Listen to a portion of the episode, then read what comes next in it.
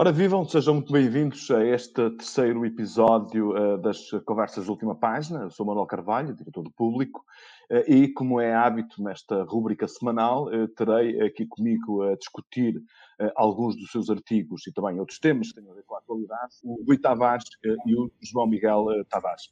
Muito boa tarde a ambos, sejam bem-vindos, espero que estejam bem dispostos e que tenham almoçado bem, se foi o caso disso. Não. Esta é uma daquelas horas um bocado complicadas para se poder cumprir esse, esse tipo de, de, de, de, tradições. Mas, enfim, espero, espero ao menos que sejam bem dispostos. Vamos, vamos começar, portanto, a nossa, a nossa conversa. Como habitualmente eu vou invocar aqui uma série de questões uh, que vocês suscitaram nos vossos artigos ao longo da última, da última semana. e começava precisamente um, pelo os textos que o Rui, Tavares escreveu, ele, num, num, num desses textos, eh, tu, Rui, começavas, uh, começavas não, escrevias a determinada altura, lá está, sem memória, não é possível fazer sentido onde estamos, nem de onde vimos, nem para onde vamos. E, por acaso, eu julgava que tu ias uh, pegar, tanto nesta, nesta invocação, tanto nesta declaração, uh, e uh, entrar na polémica que aqueceu muito a atualidade portuguesa da última semana, relacionada com a Segunda Mata, com as memórias da guerra colonial, etc, etc. Mas não, tu, uh, surpreendentemente, depois enveredas para um outro tipo de uh, abordagem, outro tipo de registro, uh, e chegas a uma determinada altura onde, no mesmo texto, escreves que nós, progressistas, acabamos por nos ajudar bastante, portanto, as pessoas que são pessimistas ou extremistas, ao existir um discurso pesaroso e pessimista sobre o futuro. Uhum. Se o futuro assim tão mau, se não há mundo que chegue, nem dinheiro que chegue para todos, é uma admiração assim tão grande que as pessoas queiram voltar ao passado? Perguntavas, eh, perguntavas tu. Uh, isso, um, eu acho que esta é uma das questões hum, mais pertinentes, ou seguramente, que nós temos uh, para discutir no nosso tempo. E, aliás, uh, isto fez-me recordar um ótimo texto que o Francisco Mendes da Silva escreveu também na semana passada, no Público, no sábado, uh, onde ele e o João Miguel Tavares também têm pegado várias vezes neste, neste tema, que é uma espécie de ausência de perspectiva, uma espécie de desencanto em relação ao futuro que nos leva permanentemente a rebobinar, a mastigar o presente e muitas vezes, portanto, a discutir com ressentimento coisas uh, do passado. E nesse texto, o Francisco Mendes da Silva escrevia uh, que, uh, após a consolidação da democracia e da adesão à União Europeia, o que tem sido proposto sobre os nossos objetivos comuns. tu, Rui, como um progressista, não, o teu texto não é, não é muito pessimista, mas de qualquer forma, de facto, nós deixamos de ter uma ideia, uma crença, qualquer coisa que mobilizou as gerações dos nossos pais, qualquer coisa uhum. que nos mobilizou a nós, pelo menos a mim, quando era mais novo, que foi a ideia da Europa, ou seja, de um dia nós podemos ser tão livres e tão ricos e tão prósperos e ter acesso com a mesma facilidade que tinham os alemães aos discos de rock que, que nasciam, portanto, em, eh, que, eram, que eram editados em Londres. Portanto, atualmente, de facto, este desencanto é muito preocupante. Sim, bem, ainda olá uh, Manel e olá ao João também. Uh, ainda bem que achas este tema pertinente porque é, é, pertinente porque é um tema ao qual tenho regressado uh, por considerar que o debate que se tem feito sobre os fenómenos políticos dos últimos anos, o, recrudescimento do nacional-populismo, o aumento das polarizações destrutivas, aquilo, a, regressão democrática em alguns países, inclusive da Europa, tem sido um debate às vezes posto muito naquela, naquela, só naquela discussão sobre uh, a guerra das identidades contra a velha luta de classes. Aliás, o, o António Barreto tem um texto esta semana no público em que demonstra ter saudades, lá está, o passado, da velha discussão da luta de classes, porque na velha discussão da luta de classes ao menos havia indicadores sobre a desigualdade, porque liberais e marxistas, embora se andem como opostos, falam muita linguagem do determinismo económico, é um tema para outro dia. Eu acho que liberais e marxistas têm muita coisa em comum uh, e uma parte,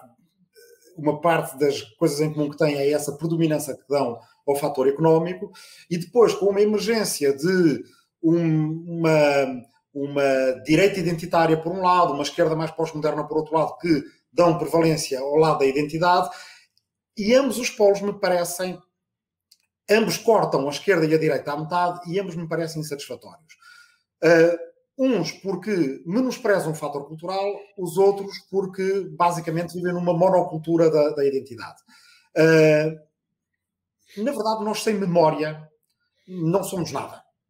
Uh, a discussão acerca da, da, da, infraestrutura e superestrutura, que era uma velha discussão marxista, mas lá está, os liberais também pegam nela, é o fator económico vem primeiro, primeiro as pessoas têm que uh, ter comida no estômago, isso é verdade, é uma necessidade primária básica que todos temos, mas a discussão política basicamente é acerca disso e mais nada. Nós sabemos que não é verdade. A discussão política é acerca de muitas coisas que têm a ver com a maneira como percepcionamos o mundo, a maneira como nos, nos percepcionamos a nós mesmos. Vejam todo o poder que o Trump conseguiu extrair de um sentimento de rancor e ressentimento. Inclusive é justificado, não estou só a dizer que ele seja justificável, mas o rancor é nós vemos isso nas nossas relações pessoais, portanto, nas relações coletivas também tem que ser verdade. É um sentimento forte e quando destilamos isso tudo, tem a ver com memória. Um sentido de onde é que nós vimos, onde é que nós estamos, em que ponto do percurso é que nós estamos. O problema é que isso é metade da história. A outra metade tem que ser imaginação, memória e imaginação. Imaginação acerca de onde é que queremos estar no futuro, isso que tu descrevias. Quer dizer, eh, eu tendo a achar que a ideia que tivemos da Europa nos anos 80 foi parte do problema. Uh, vimos muito a Europa como uma espécie de esquema de enriqueça depressa. E quando a Europa deixou de ser uh, esse enriqueça depressa, desencantámos-nos dela. E, e a Europa é mais coisas. É liberdade de circulação, é democracia, é Estado de Direito, é talvez poder ter um laboratório para o resto do mundo acerca de como ultrapassar as rivalidades nacionais e, portanto, só autoestradas e só fundos eh, estruturais acabou por ser uma coisa que depois, quando falhou, falhou o europeísmo dos portugueses também. Mas, apesar de tudo, como tu dizes, era um horizonte.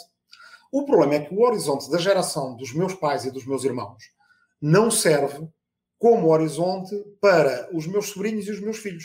Numa Europa em liberdade de circulação, um país que continua a ter um modelo de desenvolvimento baseado em salários baixos, que é um bocadinho um modelo austeritário, digamos assim, uh, é insustentável porque as pessoas emigram. Mas o modelo que uma parte da minha esquerda propunha, que era o da saída do euro, é igualmente insustentável, porque termos um novo escudo para poder desvalorizar. Bem, quando a gente tinha o escudo e o desvalorizava, as pessoas também migravam. E se as fronteiras estiverem abertas, vão emigrar ainda mais. Portanto, Portugal está de facto num momento em que precisa de reatualizar. Isto vale para outros países, mas Portugal, que é o que mais nos importa, precisa de reatualizar a sua discussão sobre o futuro. Idealmente, até deveríamos ter algo de comum, de partilhado. Eu achei uh, muita, muita piada ao belo título do Francisco Mendes da Silva, o que faríamos nós se estivéssemos vivos. Nós temos que nos voltar a convencer uh, de que cada geração tem agência acerca do seu presente e do seu futuro. Parar sempre estarmos com estas conversas de analista, eu rebelo muito contra as perguntas, o que é que achas que vai acontecer como se nós não tivéssemos um papel naquilo que vai acontecer. Porque, na verdade, aquilo que vai acontecer, em boa parte, é aquilo que nós decidirmos que aconteça. Se uma geração dos anos 60 pode ter decidido que o seu objetivo era chegar à Lua e chegaram, em grande medida eles decidiram o que queriam ser. Para os anos 70, se o grande objetivo de Portugal era democratizar, desenvolver, descolonizar, é uma decisão acerca do futuro, uma decisão coletiva que Portugal tomou, que era largamente mais do que consensual, reunia o empenho de toda a gente e era interpretada de maneira diferente por toda a gente, o que também é uhum. muito positivo, porque criou um terreno de pluralismo em que uma pessoa não era pelos 3Ds de descolonizar, desenvolver e democratizar, se fosse comunista, da mesma maneira que uma pessoa que fosse o CDS. Mas ambos eram pelos 3Ds. Ora, nós não temos uns 3Ds para o futuro. Esse é não facto, temos de nenhum, aliás. Nenhum. Não temos nada que substitua isso. Nós não temos. Eu tenho a minha. Aquilo que eu tento convencer as pessoas de que seria desejável era Sim. sermos uma sociedade altamente avançada, com uma economia baseada no conhecimento, com serviços públicos de alta qualidade que não deixa ninguém para trás. Porque isto significa salários mais altos, o que significa segurança social mais sustentável, o que significa arrecadações para o Estado que permitam criar o tipo de serviço público de qualidade também ajuda as pessoas a quererem ficar, as creches, os hospitais, as escolas, etc. As famílias a quererem voltar, as famílias de estrangeiros a quererem vir pela primeira vez, e evidentemente outros terão outro tipo de, de, de, de visões, mas nós temos que arranjar rapidamente em comum, quando nos aproximamos do meio século do 25 de Abril, uma espécie de novo 3Ds, que seja interpretado de maneira diferente conforme tu fores mais direita, mais esquerda, mais ecologista, mais liberal, ou quer que seja, mas que dê horizontes de futuro. Se não tivermos horizontes de futuro, como a política tem horror ao vazio, o debate vai ocupá-lo com qualquer coisa. E embora na semana passada falámos da questão do Marcelino da Mata e eu tenha dito como figura histórica é certamente fascinante e digna de estudo e claro que vai ser sempre polarizadora, também creio que não queremos passar de um ponto em que estas coisas não se discutam para um ponto em que só estas coisas se discutam, em que só se discuta as identidades excludentes da minha narrativa do antigo regime contra a tua narrativa, e se for a minha, a tua já é de um revisionista e tem que ser excluída do debate. Uh, isso é meio caminho andado por uma polarização. Bem, lá está, o título da Crónica 2 é um bocadinho como casa onde, onde não há pão, todos ralham, ninguém tem razão sociedade onde não há futuro, pode ser a portuguesa, pode ser a brasileira, pode ser a europeia, pode ser outra qualquer, não é especificamente um problema deste país. Sociedade onde não há futuro, todos ralham acerca do passado. Tende-se a dividir sobre questões uh, uh, uh, irreconciliáveis do passado e extremando essas posições. O, o João Miguel Tavares também, enfim, eu lembro-me até do teu próprio discurso no, no 10 de junho, era quase uma exigência geracional eh, relativamente à necessidade de precisarmos de ter um futuro, ou seja, de termos qualquer coisa na qual nós uh, uh, possamos acreditar, sobre a qual nos possamos mobilizar, e embora lá está, parece-me que aquilo que o, que, que o Rui Tavares disse aqui, ou seja, que precisamos ser todos mais prósperos, mais livres, mais justos, isso é um programa, portanto, permanente, daquilo que, desde que existe debate público, desde que existe democracia. Agora, o que não existe atualmente é, de facto, esse, metas mais concretas que vão para lá um pouco daquilo que é a satisfação das, das garantias mínimas, etc, etc, etc. Ou seja, eh, e depois lá está, temos aqui uma outra questão eh, que tem a ver com uh, a bazuca. Quando se escuta a bazuca, ou a vitamina, como agora se lhe chama, uh, é algo tão uh, anódino, tão burocrático, que é, podia ser uma grande oportunidade para nós estarmos aqui todos mobilizados é, é, em relação a uma discussão para o futuro, mas, enfim, é qualquer coisa que está na reserva dos políticos, mas não nós não, não vemos que seja capaz de mobilizar os portugueses no sentido de olharem para isto como uma pequena oportunidade que seja em relação ao futuro. Isto, de facto, é muito preocupante, é muito cinzento, é muito deprimente. É, é. O, tu falaste no meu discurso do 10 de junho e o, um, foi, na verdade, um título que o público deu às minhas palavras, porque ele não, o discurso não tinha propriamente um título, mas o, o público escolheu uma das passagens que era precisamente o dê-nos alguma coisa em que acreditar e o dê-nos alguma coisa em que acreditar, na altura, até por algumas pessoas foi mal interpretado, no sentido de acharem que eu estava a defender que o Estado é que deveria uh, definir para as nossas vidas o sítio para onde nós deveríamos caminhar. Não era propriamente uma, numa perspectiva individual. Eu, evidentemente, não preciso que António Costa Marcelo Rebelo Souza me, me digam para onde é que eu devo dirigir a minha vida. Mas eu não posso estar mais de acordo com tudo o que o Rui Tavares disse. Aliás, eu, há muita gente que se calhar nos ouve aqui a falar a mim e a ele e estão, uh, estão ansiosos para que nós discordamos vivamente. Eu gostava muito mais aqui ao longo destas nossas conversas, nós, nós combinamos ter aqui 15 conversas, eu, eu, eu estaria muito mais empenhado e acharia muito mais surpreendente mostrar como eu e o Rui Tavares estamos de acordo em tanta coisa. E nós muitas vezes esquecemos disso é que se eu me puser a falar com o Rui, nós provavelmente discordaremos de 10% das coisas e concordaremos em 90% das coisas. E essas 90% das coisas já estão tão assimiladas pelas pessoas que acham que é absolutamente óbvio, mas durante séculos não foi absolutamente óbvio. E Ou muitas seja, vezes nós esquecemos. Focam-se mais nas divergências, naquilo que divide, do que naquilo que propriamente aproxima. Sim, o que, não é, o que não é necessariamente mau, não é? Porque isto também uhum. seria muito aborrecido se andássemos sempre todos aos abracinhos. Mas às vezes, quando chegamos a este, a este ponto em que as sociedades parecem tão. Nós vemos demasiado, parece que está tudo tão extremado, nós esquecemos como uh, partilhamos valores entre nós que são muito importantes. E, e acho que é bom relembrar isso. E, e acho que um, a, a, a ideia a ideia de nós, uh, neste momento, estarmos num país com a sensação que está estagnado. Ele, ele está estagnado economicamente há, há 20 anos. Mas o problema não é só a estagnação económica, porque isso que o Rui falava e bem, não é só uma questão de estagnação económica, é uma espécie de estagnação de perspectiva. Eu dizia lá, o, o Rui falou nos, nos 3Ds, depois do 25 de Abril, nós podíamos falar na entrada na comunidade europeia, depois podíamos falar na luta por entrar na moeda europeia, mas a partir deste século XXI, aquilo que nós temos é uma espécie de gestão do status quo que é simultaneamente uh, politizando um pouco, que eu acho que é uh, uma grande virtude de António Costa, mas simultaneamente um enorme defeito, que eu acho que o, o António Costa, o que ele é, é, é, um é um extraordinário gestor do dia a dia, mas não tem uma visão realmente para o país, porque eu acho mesmo que ele não acredita nela, no sentido em que, quando nós falamos muitas vezes das reformas, não é? As pessoas perguntam mas o que é que é isso das reformas, mas que reforma? E eu acho que o António Costa não acredita nisso. Ele, ele acha que o país uh, pode melhorar com pequenos ganhos incrementais aqui e ali. Nesse sentido, ele é um liberal. Em, em muitos aspectos, ele é de facto um liberal. É de uma esquerda não liberal. é um revolucionário. Não é de todo, não é de todo um revolucionário. Mas estes pequenos ganhos, ganhos incrementais, eu não acho já que sejam suficientes porque nós quebramos gera, geracionalmente aquilo que já foi os nossos avós, os nossos pais, quer dizer, tanto os meus pais como o dos Rui, certamente os pais do Rui vieram, viveram melhor do que os avós do Rui, o Rui vive, vive melhor do que os pais do Rui, aliás, parabéns Rui, porque o teu texto Menina Zeppelin é um texto maravilhoso que tu escreveste uh, na semana passada, parabéns por ele, e, e, mas tanto eu como o Rui olhamos para os nossos filhos e não temos nenhuma garantia que eles vão viver melhor do que nós.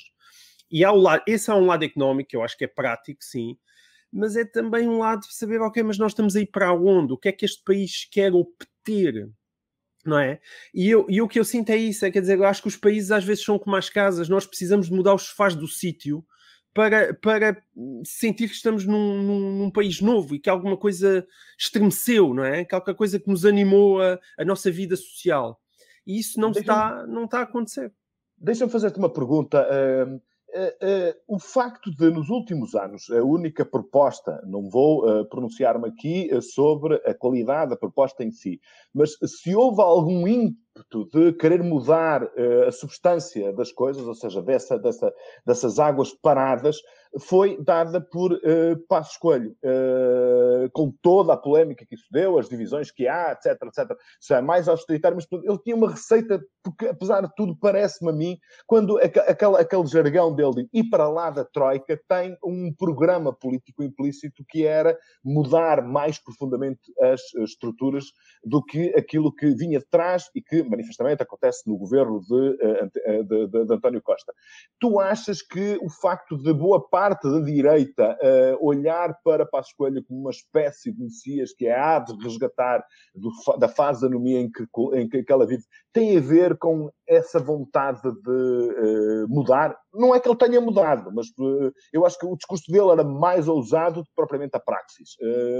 mas ainda assim, portanto, ele tinha esse, esse, esse discurso. Tu achas que faz sentido ter este, termos este, este, este tipo de analogia? Acho que sim, eu concordo totalmente contigo.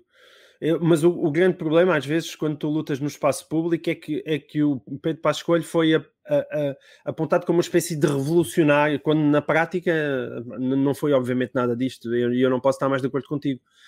Eu identifico-me, evidentemente, com o discurso de Passos Coelho no sentido dele querer uma sociedade civil mais viva e um país menos dependente do Estado. E vamos sempre dar à, à mesma coisa, não é? O desejo desse país menos dependente do Estado é, é o desejo de um país mais nas mãos das pessoas e menos nas mãos de um planeamento central a partir do terreno do passo. Aliás, eu ainda há pouco tempo estava a dizer isso, é? era a propósito de um livro do Gedelino Maltese, do qual eu falei no Governo Sommer. É muito uhum. engraçado porque ele, aquilo é um, é um livro sobre, sobre o, o, liberalismo e ele vai em 1820. E quais são a, a, a, qual é o ponto de contacto entre o liberalismo, o republicanismo, o Estado Novo, a, a, a, democracia? E ele, e ele dizia uma coisa com graça lá no meio do prefácio dele: há uma coisa em comum, é que o país foi sempre dirigido a partir do terreiro do passo. Sempre. E esse centralismo é constante, independentemente dos regimes. É evidente que nós podemos admitir que o país é tão pobre que não, que não, que não tem, de certa maneira, capacidade política, social e cultural para ser uma outra coisa, porque não, existe outra, não existem polos fora disso, não é? Ou fora de Lisboa, ali um bocadinho do Porto e tudo isso. Mas eu, eu acho que isso é sempre uma maneira muito pobre de olhar para o país. Isso é, é, é algo que me entristece muito. Tu falavas há uhum. pouco da bazuca. Quando nós olhamos para a bazuca e para os gastos da bazuca, aqui, aliás, é o meu texto que eu vou escrever amanhã, ainda não comecei, mas vai, vai ser sobre isso. Eu, às vezes questiono é, até, até que ponto é que isso, nós não estamos viciados no dinheiro europeu e que a única coisa que nós utilizamos o dinheiro europeu é para manter as coisas como elas estão. E, portanto, uhum. a bazuca basicamente é a recuperação do investimento que António Costa não pôde fazer, porque não tinha mais, mais para isso, dos últimos seis anos, não é? E, uhum. e o que é que está ali de novo? Há, há alguma coisa, há algum olhar uh, que tu Sim. sintas? Era, vamos, vamos mudar aqui este rumo para o outro lado. Não, não vejo, não, não, não vejo nada disso, não vejo nada disso, uh, porque aquela ideia bem. que eu, por acaso, ouvi-te no, no, no, no, Governo de Sombra, eh, eu ainda não vi esse livro do, do, do José Maltês, mas uh, a propósito dos liberais portugueses, há uma questão, há uma crítica que eu lhes faço há muito tempo, é que, enfim, está no programa, de, de, por exemplo, da própria Iniciativa Liberal, é que uh, a Iniciativa Liberal é contra a regionalização. Isso é um princípio fundamental do liberalismo clássico, é o princípio da subsidiariedade que diz que tudo aquilo que puder ser resolvido à escala local ou regional não tem que ser resolvido ou não pode nem deve ser resolvido à escala do Estado. E, enfim, os liberais portugueses que reunidos portanto, em torno da uh, iniciativa liberal não seguem esse princípio básico, portanto, acham que o Estado Central tem que continuar a ser, portanto, o grande farol de tudo aquilo que acontece em todas as partes do país. Isto também é uma coisa que, muito sinceramente, me causa alguma perplexidade, porque, enfim, eu não escondo em artigos que escrevo no, no público há muitos anos que acho que a única grande, e aí que estou de acordo com, com, com o João Carvinho, que é onde ele dizia isso há muitos anos, a única, a maneira mais fácil de nós encararmos uma reforma profunda do país é através eh, da, da regionalização. Desculpem-me lá este, este breve apontamento, roubei-vos tempo de, tempo de antena, mas uh, Rui, eu suponho que tu gostavas de uh, fazer um, enfim, um, uma, um, apontamento qualquer àquilo que o João disse, relativamente ainda a este tema da falta de desígnios e, de, e de, de, da incapacidade do país ter horizontes ou perspectivas de reforma para o, para o futuro. Ah, ah, tenho muitas, muitas coisas a, a dizer e também sobre o que tu disseste, muitos pontos de concordância também, quer dizer, até começando por essa uh, ideia de que uh, as pessoas estão à espera que discordemos e discordamos, uh, mas há, há, um bocadinho aquele efeito que eu chamo o efeito o idiota do Tavares, que é quando um gajo apanha uma, uma discussão alguns nas redes sociais e apanha a meio, e as pessoas estão a falar, visto que o idiota do Tavares escreveste hoje, e ficas assim um bocadinho, epá, espera lá, sou eu ou é o outro, não é? Tipo, é a segunda. epá, uh, bem, quer dizer, a sociedade não é feita de idiotas. O, o, o, pessoal que está a escrever coisas diferentes das nossas e que a gente acha que não faz sentido de todo, às vezes é porque não temos a caixa de ferramentas mental que aquela pessoa tem que nos permite entender porque é que o mundo faz sentido daquela forma dentro da, da, da cabeça daquela pessoa. Porque uma coisa é certa, o mundo, o mundo físico, o mundo real à nossa volta, ele tem sempre que fazer sentido de uma maneira qualquer. Nós é que podemos não ter o grau, quer dizer, ele tem sempre inteligibilidade, nós é que podemos uh, não ter as mesmas ferramentas mentais que outros têm para entender essa inteligibilidade do mundo. Acho, por exemplo, em relação ao que tu dizes da regionalização, que aquilo que falta em Portugal para uh, se defender a regionalização é confiarmos uns nos outros. É Exatamente. no país. Uh, um amigo meu. Isso é o, é o medo dos partidos, Rui. É o medo dos partidos. Ou, ou, seja, o medo da regionalização é o medo que os partidos, que os pequenos partidos, ou seja, uma espécie de centralismo encapotado na mesma, porque são os partidos do terreno do Passo, os partidos de Lisboa, que vão e chuc, tomam conta de tudo. É, bem, há um, amigo meu, o Renato Miguel do Carmo, que foi, foi capa do público aqui há uns meses por causa dos seus estudos sobre a, sobre a pobreza e as desigualdades, é um sociólogo uh, do, do, do ISCTE ele uh, diz que a desconfiança é um efeito colateral da desigualdade. Países mais desiguais têm, as pessoas tribalizam, confiam na família, confiam nos amigos, confiam nos seus, desconfiam dos outros. Os outros estão sempre à procura de um tacho, querem sempre furar a fila, querem sempre qualquer coisa em que nós não confiamos exatamente, e os outros respondem-nos na mesma moeda. Ou seja, o espírito republicano, que é um espírito de uh, a lei sendo igual para todos, protege a todos da mesma forma, tem dificuldade em conviver com as desigualdades. É uma das razões porque eu acho que à esquerda ou à direita uh, uh, devemos defender um país um Portugal mais igual. Uh, porque um Portugal mais igual é um Portugal em que as pessoas possam confiar mais umas nas outras e uh, perceber que, apesar de tudo, conquistamos coisas importantes. Olha, a menina do, do Zeppelin, o que eu tenho a dizer hoje, que eu estou muito contente por isso, é que aos 90 anos e 5 dias vai levar a vacina, a primeira dose da vacina do Covid. É uma, é, é uma boa notícia, é um belo dia. E se a gente pensar que há um ano não sabíamos se ia haver vacina, a vacina que estamos, com que estamos agora a inocular as pessoas é de uma tecnologia completamente nova, que é, esta é só a primeira das muitas revoluções que essa tecnologia pode trazer. De certa forma, é uma coisa mais importante do que ter ido à Lua. A Lua estava lá, continua lá. Isto é uma coisa que pode potencialmente curar não só esta doença, mas muitas outras. Uh, mas nós, na, agenda de curto prazo, passamos o tempo todo a falar, bem, claro, dos problemas de vacinação que estamos a ter, sem pensar que a Europa, que tantas vezes vai uh, primeiro o país mais rico e depois os outros ficam com as sobras, comprou as vacinas em conjunto. É certo, está a ser lento, mas isto também é uma coisa que não contaríamos há, há um ano ou dois. Uh, também há razões, quero dizer, para confiarmos nos outros. E em Portugal, se precisamos de fazer a tal transição para uma economia do conhecimento, Uh, se há uma coisa que os modelos mais avançados de produção têm, em qualquer lugar do mundo, é que eles são modelos de trabalho em equipa, de responsabilização e de autonomia.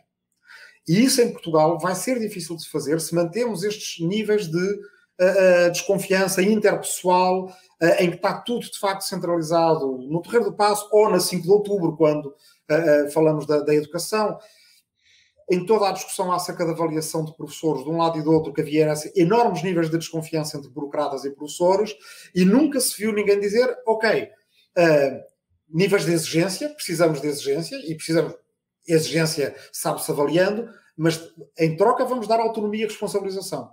Para definir, uhum. raramente se fala de autonomia e responsabilização em Portugal, e isso vai ser um atraso nosso se quisermos aumentar a produtividade, porque economia avançada só há com equipas que trabalham com autonomia e responsabilização. Estás a uh, falar como um liberal, Rui, bravo. Não estou. E agora, agora é ao lado. É, é, é, é, de onde é que isto vem? Uh, eu concordo numa coisa. O Passos Coelho tinha uma ideia de para onde é que queria ir. E concordo até com outra, que acho mais grave, e bati muito na minha esquerda por causa disso durante esses anos, que é a esquerda estava ocupada em defender. Não queremos esta agenda defender, defender, defender. Quem está a defender recua, em política. E uma esquerda que se esquece de propor vai acabar a ser reacionária, mesmo que seja progressista. Ora, o, o meu, o meu plano, eu defini-lo numa frase: é menos passos Coelho, mais passos Manuel. E, na verdade, esta é uma discussão que Portugal tem tido há séculos, uh, vem pelo menos desde o século XVIII, pelo menos, desde as reformas do ensino do, do Marquês de Pombal, uh, é que Portugal não está só viciado no dinheiro da Europa. Portugal esteve viciado em custos baixos de produção, incluindo, isto é importante para o debate sobre a escravatura, não há produção mais barata do que a produção da mão de obra escravizada. As pessoas. a uma determinada altura, pelo menos. As pessoas escravizadas em África para irem para o Brasil uh, garimpar ouro, que depois vinha para cá e que era uma espécie de entrada permanente, não é? Intravenosa de fundos, que nos permitia comprar coisas, inclusive de luxo do resto da Europa, mas coisas essas de luxo que, para serem feitas nos países que não tinham essa mão de obra escravizada e que não tinham esse ouro fácil do Brasil, precisava de tecnologia, precisava de conhecimento, precisava de uma tradição de manufatura na Catalunha, no norte da Itália, eh, na Flandres, na Alemanha, na Suécia, para fazer aquelas porcelanas, aqueles têxteis, aqueles objetos de mobiliário. Eh, acabava, o Ribeiro Sanches dizia isso na altura, no século XVIII, que é o país que depende da escravatura para ser rico é um país que se estupidifica. Bem, Mutatis mutandis, a discussão sobre ser competitivo com mão de obra barata tem também este problema. Quando de facto Portugal precisa de fazer um caminho que não é fácil e que não dá frutos imediatos, que é o que eu chamo mais passos Manuel e menos passos Coelho, que é de facto a aposta na, na, na educação, mas com todo um ecossistema à volta de valores culturais, inclusive bons serviços públicos, um Estado a funcionar tendo por meta ter os serviços públicos da mais alta qualidade e os mais universais possível, o que é difícil fazer com os poucos recursos que temos, para que as pessoas não só estudem cá e se qualifiquem, mas fiquem cá. Epá, é um país magnífico, sejamos francos, sob uma, uma, uma série de perspectivas. A segurança, a cultura, a história, a paisagem, uh, que também conta, as pessoas. O tempo. O tempo. Mas oh, Rui, há, aqui, há aqui uma coisa portanto, que os economistas estudam há muito tempo, que é, que é a, a, armadilha do rendimento médio. Ou seja, é muito fácil um país chegar ao nível.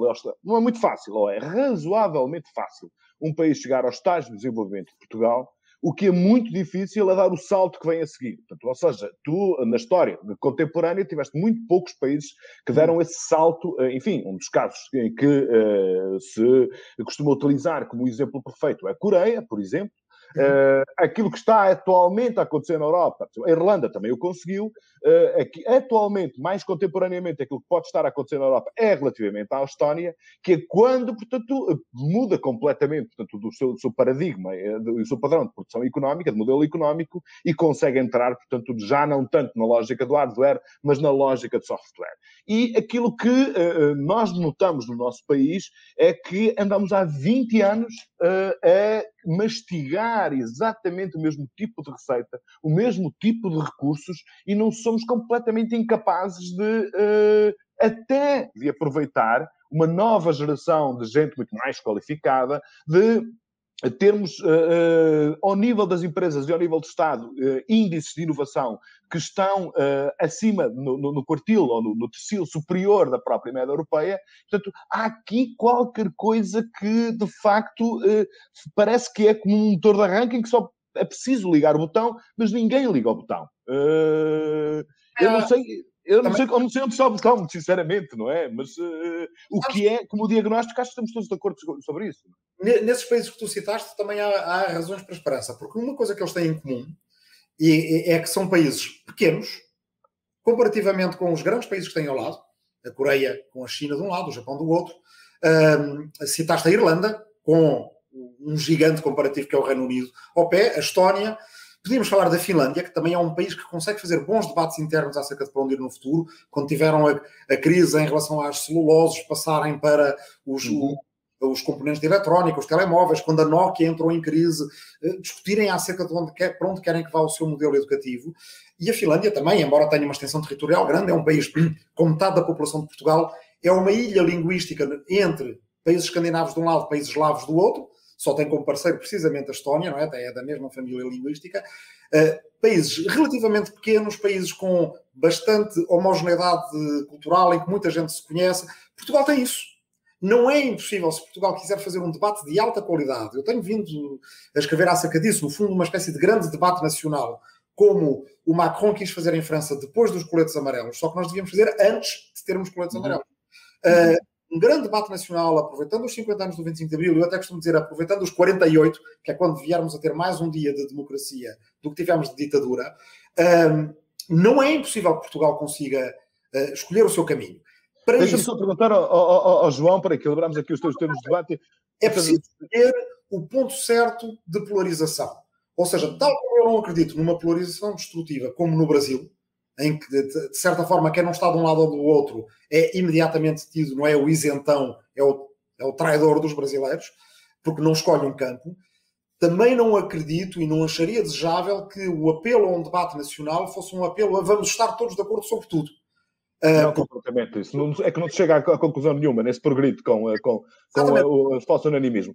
Uh, uh, temos que encontrar, saber que vamos discordar, mas temos que encontrar, de facto, uma espécie de meta. Denominadores comuns. Denominadores ah. comuns. O mínimo dos mínimos que se, que se possa. Uh, acho que estamos todos de acordo sobre isso. Antes de passar ao João, deixa-me só contar aqui uma, em 30 segundos uma, uma anedota. Não é uma anedota, é um facto real que foi, era contado pelo, pelo presidente Sampaio numa visita que fez a Helsinki, na Finlândia, há uns anos atrás. Portanto, ele uh, perguntava lá a alguém, portanto, acho que era o reitor de uma universidade, como é que uh, a Finlândia, estando tanto na periferia da Europa, conseguia ter, portanto, índices de desenvolvimento tecnológico, os que exibia na altura. E uh, eu nunca mais me esqueço desta história, eu vi o Presidente Sampaio contar isto uh, numa conferência qualquer, e então o reitor mostrou-lhe um mapa mundo e disse assim, olha, está a ver, nós estamos exatamente a meio caminho entre Tóquio e Nova York. Portanto, isto é uma forma de ver o mundo completamente diferente. Nós também estamos, de, de alguma forma. Mas, enfim, João, o que é que... Este, este, de facto, é um debate interessante sobre o qual, uh, se uh, nós nos centramos muito pouco num, não, eu não que sim. no vosso caso, não estou a dizer o vosso caso, no geral, dos políticos, o país. É, é, é, é, sim, sim. Acho que nos centramos muito pouco e, em parte, Eu, eu acho que em parte por razões uh, que, nós, uh, que nós estávamos aqui a referir e que são mais importantes do que à primeira vista uh, do, que, do que à primeira vista podemos supor, que é nós artificialmente, provavelmente artificialmente, andamos a, a expandir as nossas divergências às vezes porque não nos damos sequer ao trabalho. É uma ótima maneira de não fazer nada. Expandimos as divergências, de, em vez de encontrarmos, é uma ótima maneira de continuar paralisado e estagnado politicamente. E isso é terrível. Eu acho que o Rui, e tu também falaste nisso no início, vocês têm razão quando, quando nós dizemos porque é que de repente começamos todos a falar tanto do passado. E é verdade, nós, nós andamos todos entretidos a falar do passado porque ninguém vê nada de interessante no futuro. Uhum. como existe uma, uma, uma, revolta interior das pessoas, existe muito descontentamento, existe um profundo descontentamento, existe uma grande desigualdade, que não é apenas uma desigualdade de rendimentos entre quem ganha mais e quem ganha menos, é uma desigualdade entre setor privado e setor público também profundíssima das pessoas que não têm diretamente o apoio do Estado sentirem que são muito abandonadas, aquelas conversas todas que nós já tivemos, mesmo em alturas de crise, o facto do funcionário público poder estar em casa com o seu salário todo e o, e o privado ou fica em layoff ou então tem que continuar a trabalhar. Este tipo de desigualdades que uma pandemia também aumenta. E, e, e, essas desigualdades criam um, um, grande rancor e esse rancor faz com que não exista uma zanga e as pessoas fiquem porque é que isto está assim, não é? E, e vais à procura dessas razões muitas vezes um, olhando para trás. Um, portanto, eu concordo que isto seria sempre mais interessante se nós, no primeiro, se nós uh, às vezes nos sentássemos para perceber na, nas coisas em que todos concordamos, e são imensas e são imensas, da esquerda à direita, do Partido Comunista, atrevo-me quase a dizer a André Ventura, só para chocar a quem nos ouve, do PCP a André Ventura, nós conseguimos sentar e só dizer: olha, vamos só sentar e dizer nas coisas nas quais concordamos. Não, mas é que é possível concordar. É possível concordar. Epá, ninguém. Eh, às vezes as caricaturas, mesmo. Um dos problemas, por exemplo, nós estávamos a falar no Passo Escolho. Um, um, um dos problemas que eu acho que, que sempre aconteceu, que foi terrível, quando muitas vezes ainda se fala, ah, para a direita está sempre a, a chorar pelo Passo Escolho, o, o Passo Escolho andava à espera do diabo. Porque há uma fatia muito, muito grande de portugueses e eu, eu percebo isso, porque eu fui uma das pessoas que eu sou uma das pessoas que, que apoiei o Passo Escolho, no sentido em que eu achava, bem, também foi de bater no Passo Escolho, mas, mas que no sentido em que eu achava que a visão dele para o país estava certa, mas há uma grande mágoa pela forma caricatural como ele foi atacado. Caricatural a história constante do agarrar no ir para além da Troika, de remoer, de remoer, de ser, dele ser encarado como um tipo que vinha para aqui destruir Portugal, dos fascistas. É o problema de chamar fascista a mesma aventura é menos eficaz porque já chamaram fascista muitas vezes a Passos Coelho. E o fascista foi sempre a pessoa, foi sempre o gajo que teve à direita, que teve à direita daquilo que é uma espécie de, de, de, de centro português, não é? E, e isso é, é, de facto uma grande injustiça. Ou seja, anda, andaram-se à procura de, de, de, divisões onde elas não existiam, porque nunca ninguém quis acabar com o sistema. Se alguém perguntar, querem perguntar do PCP para não ir ao Ventura, do PCP à Iniciativa Liberal, hospitais, melhores hospitais, quer, queremos saúde, quer, saúde, educação, queremos todos melhores escolas, queremos, toda, a gente quer, toda a gente quer melhores hospitais, não há nenhuma divergência mas e depois parece que existe uma incapacidade de nos sentarmos e dizer, ok, podemos agora falar nisto seriamente? Ou temos que estar sempre todos a disfarçar, discordamos profundamente uns dos outros? Porque depois ainda por cima vamos para a Europa, não é? E vais para o Parlamento Europeu, depois montes de vezes tens os, tens, tens os deputados da esquerda, da direita, unidos em determinado tipo de assuntos. E se a gente agora se sentasse e percebesse o que é que aquilo, o que é que nos une e tentássemos encontrar um caminho inteligível para o país. É, Eu gostava oh, disso. O, boa parte dos problemas que, que, nós estamos aqui a discutir uh, são uh, problemas transversais a toda a Europa e, e, também aos Estados Unidos, evidentemente. Uh, Mas estás num patamar mais acima, não é? Tu também tens. Eu... Tu, eu acho que essa estagnação é transversal e acho que o descontentamento é transversal. Acho que provavelmente os sistemas democráticos chegam sempre a uma altura em que as pessoas se aborrecem, se calhar como aqueles longos casamentos, a dizer: Olha, já estou entediado que isto esteja assim. E depois, uhum. quando, quando chegas a uma altura em que há uma espécie de estagnação económica há um descontentamento larvar, há a desigualdade profunda, que é um problema real, que tem a ver com, com é a digitalização da economia. É um maior problema, mas eu acho que é para a esquerda e também para a direita. A direita tem que realmente perceber isso. A desigualdade é um problema gigantesco. Gigantesco. Não, vês, oh, mas o meu problema é tu estás estagnado quando és a França. Outra coisa é estás estagnado quando é Portugal. É diferente, Exato. estás num patamar de estagnação diferente é um bocadinho pior. Uh, lá está, o, o, problema da desigualdade é discutido atualmente pelos grandes magnatas uh, dos Estados Unidos, ou por alguns grandes magnatas dos Estados Unidos. Uh, é um tema recorrentemente discutido, analisado e debatido em jornais como o Financial Times, que está longe de ser uma bíblia marxista, como nós, como nós muito bem sabemos. Sim. É, de facto, um problema que afeta praticamente todos os aspectos ideológicos. Bom, deixa-me só dizer-te uma coisa, não demoro nada, deixa-me só dizer-te uma coisa. A sim, questão sim, é, a questão da desigualdade e da igualdade não é igual, não é indiferente consoante os países. Eu, quando eu olho para os Estados Unidos, acho que o grande problema dos Estados Unidos é evidentemente um problema de desigualdade. Tenho dúvidas que em Portugal não seja ainda um problema de liberdade, porque estamos em patamares diferentes. Sim, mas, oh, João, Ou seja, mas, mas a desigualdade em Portugal também é terrível, hein? é brutal, mas é, acho é, que a liberdade, a liberdade também, a liberdade também. Quando eu digo liberdade é a liberdade de tu seres quem queres, de fazeres o que queres, não é? Mas, oh, As coisas oh, também estão ligadas, como é evidente. É? Evidentemente, era isso que eu queria dizer a seguir, quer dizer, em grande medida a, a, a, a falta de liberdade é a desigualdade. No, no, discurso, por exemplo, acerca de uh, acerca do empreendedorismo, quer dizer, eh, se tu nasceres em São Francisco e tiveres aqui há uns tempos ouvia um, um, um tipo que fez uma startup, eh, que já não é uma startup, que, que, recolhe muito dinheiro, contar como é que foi. Bem, ele já era de São Francisco, foi estudar para a universidade, o professor dele era uh, um dos grandes uh, investidores, além de professor, era um tipo que geria um fundo de uns milhares de milhões de dólares. Uh, ele, no fim do curso, foi pedir se podia trabalhar com o professor, trabalhou com o professor dois anos e depois estava farto de perceber, Tesse fazer outra coisa, foi dizer ao seu agora patrão: uh, Olha, uh, eu vou sair. Eu pergunto-lhe, mas vais fazer o quê? Olha, não sei. Então toma lá 500 mil dólares para pensares o, o que é que vais fazer. tipo, pegou nos 500 mil dólares e foi fazer uma coisa fantástica. Epá, quantos tipos de Porto Alegre ou da Arrifana no Ribatejo, alguns se calhar torravam o dinheiro todo, mas eu tenho a certeza que muitos fariam coisas fantásticas.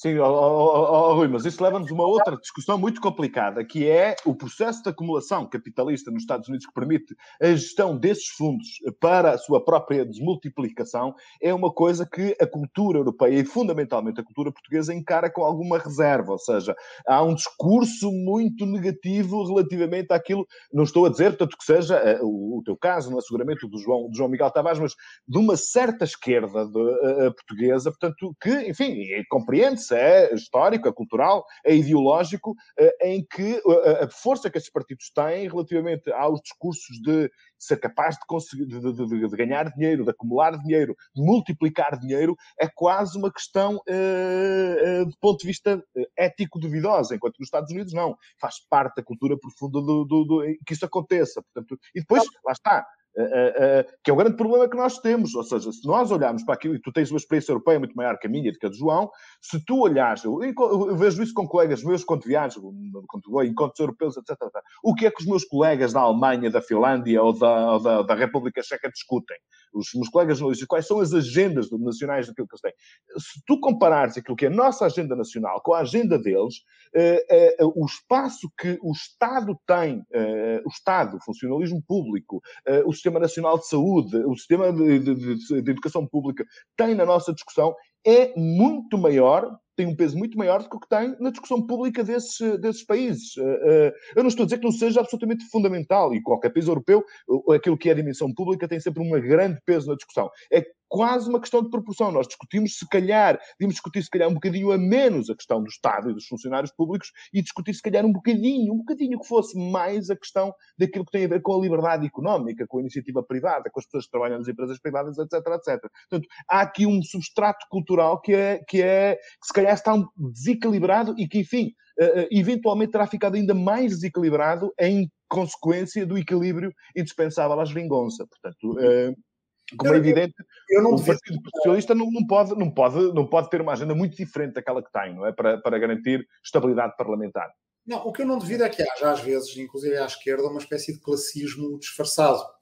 Uh, que não é uma espécie de má consciência de muitas vezes à esquerda, há aquela típica má consciência uh, burguesa que se transfere em uh, purismo dogmático na defesa dos, do, dos trabalhadores. E depois, quem vem mesmo de classe ou de origens proletárias, uh, o que percebe é que o elevador social e a igualdade é entendida como uma forma, não é só um problema de dinheiro. Certamente a Europa, isso, a Europa tem que reformular completamente a sua banca e ter um modelo de, de acesso ao crédito muito mais igualitário uh, para todas as classes de pessoas. Toda a gente precisa, em algum momento da sua vida, de acesso ao crédito, não é um pecado, uh, inclusive os Estados, porque a direita depois faz um discurso sobre a dívida pública, que também é uma demonização e uma caricaturização uh, absolutamente exagerada. Bem, um modelo de acesso aos financiamentos europeus seja muito mais direto uh, e que as pessoas possam perceber como é que a Europa diretamente está a ajudar, sem ser sempre através de uma série de, de, de mecanismos intermédios, uh, e que isso possibilita que pessoas comuns, ah, certamente há muito talento em Portugal, que uh, não tem, não é só o dinheiro, é que não tem os contactos. E eu acho que o mais fascinante daquela história que eu estava a contar não é sequer o cheque dos 500 mil dólares, esse é o número que nos. É a facilidade está ali, ao pé da mão. Isso, e a confiança, não é? Isso para, para, para um jovem de classe média-baixa em Portugal não existe. Isso é uma. Evidentemente, se a, a esquerda não tem uma preocupação muito grande com o jovem de classe média-baixa, como é que esse jovem, a certa altura, pode dar um salto na sua vida, uh, e se por outro lado há um discurso de que a esquerda desconfia e que até corretamente desconfia, mas que do outro lado é um discurso de olha, vem ser empreendedor, mais uma vez, é a direita tendo uma agenda e a esquerda reagindo a uma agenda da, da direita. Portanto, uma parte. Olha, voltando ali ao início, os progressistas não podem ser, eu acho, eh, como progressista que sou, havia aquela discussão vamos descobrir que somos todos de centro. Não, eu sou de uma esquerda progressista, mas acho que a esquerda progressista não se deve esquecer de uma coisa. Se é progressista, tem que ser otimista. Tem que ousar o otimismo. Porque se estivermos o tempo todo a dizer às pessoas epá, isto é mau e vai ser pior, epá, então as pessoas não os podemos culpar.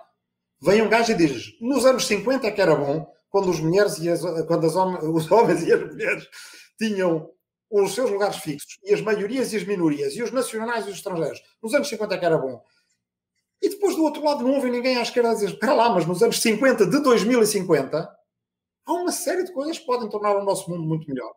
Só ouvem os progressistas a dizer em 2050 vamos viver num planeta invivível, não vai haver dinheiro para todos. A Europa é uma máquina neoliberal que nos vai triturar a todos. Pá, sem um discurso acerca do que a Europa pode ser. Bem, depois espantem-se. Estamos condenados. Muito bem, olha, meus caros, vamos ter que uh, tentar responder aqui a uma pergunta de um leitor. Uh, eu peço desculpa, hoje descontrolei-me um bocado, deixei-me entusiasmar com a qualidade das vossas intervenções uh, e, uh, enfim, o nosso tempo está praticamente consumido, uh, mas há aqui pelo menos uma perguntinha que vale, vale a pena colocarmos, que é uma pergunta colocada pelo, pelo, pelo Miguel Magalhães, um dos nossos leitores, não sei como é que se chama aqui, será telespectador, enfim, vídeo espectador ou ecrã espectador, o que quer que seja. Ele, ele pergunta assim. É a democracia um modelo que de facto se encaixa com os ideais comunistas? Ou mesmo socialistas? É uma pergunta, portanto, daria um congresso, portanto, mas eu vou ter que vos pedir apenas dois minutos a cada um de, de, de vós.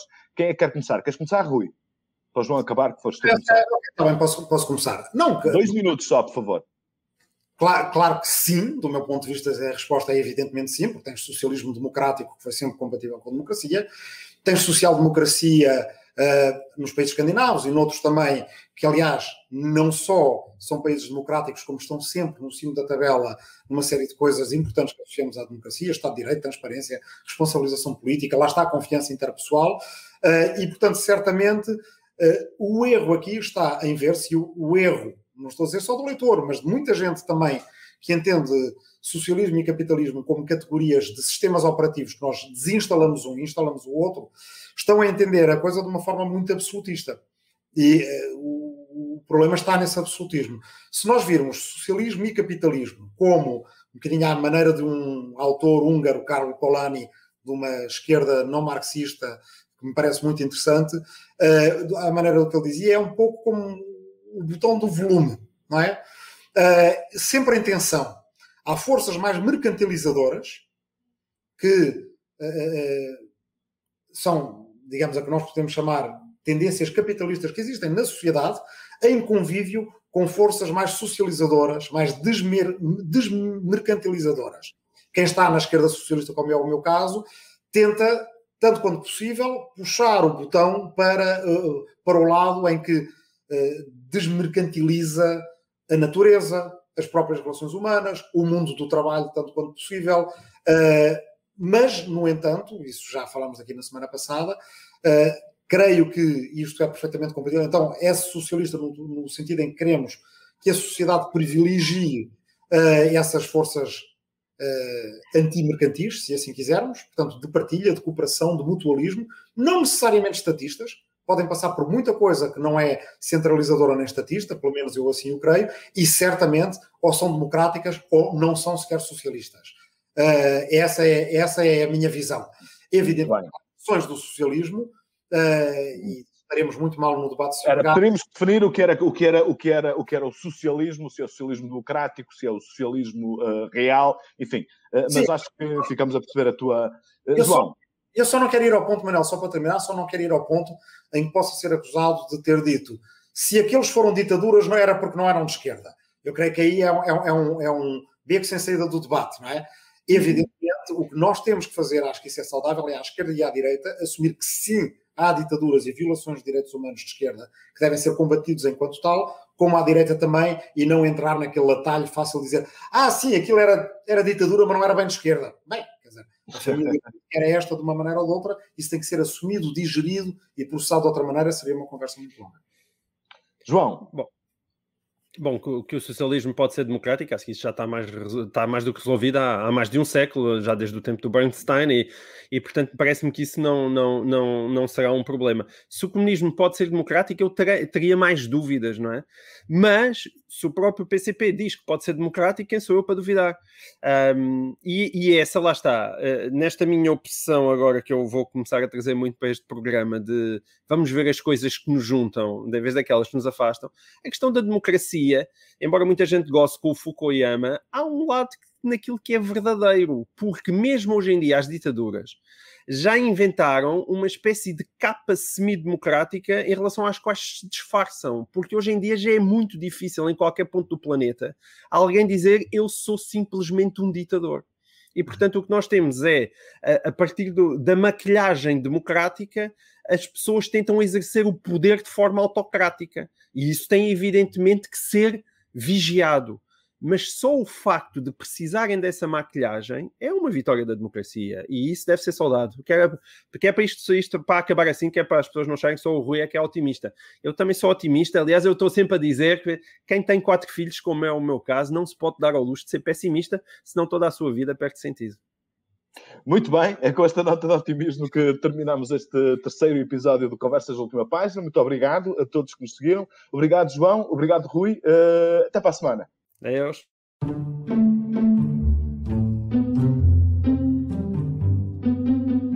O público fica no ouvido.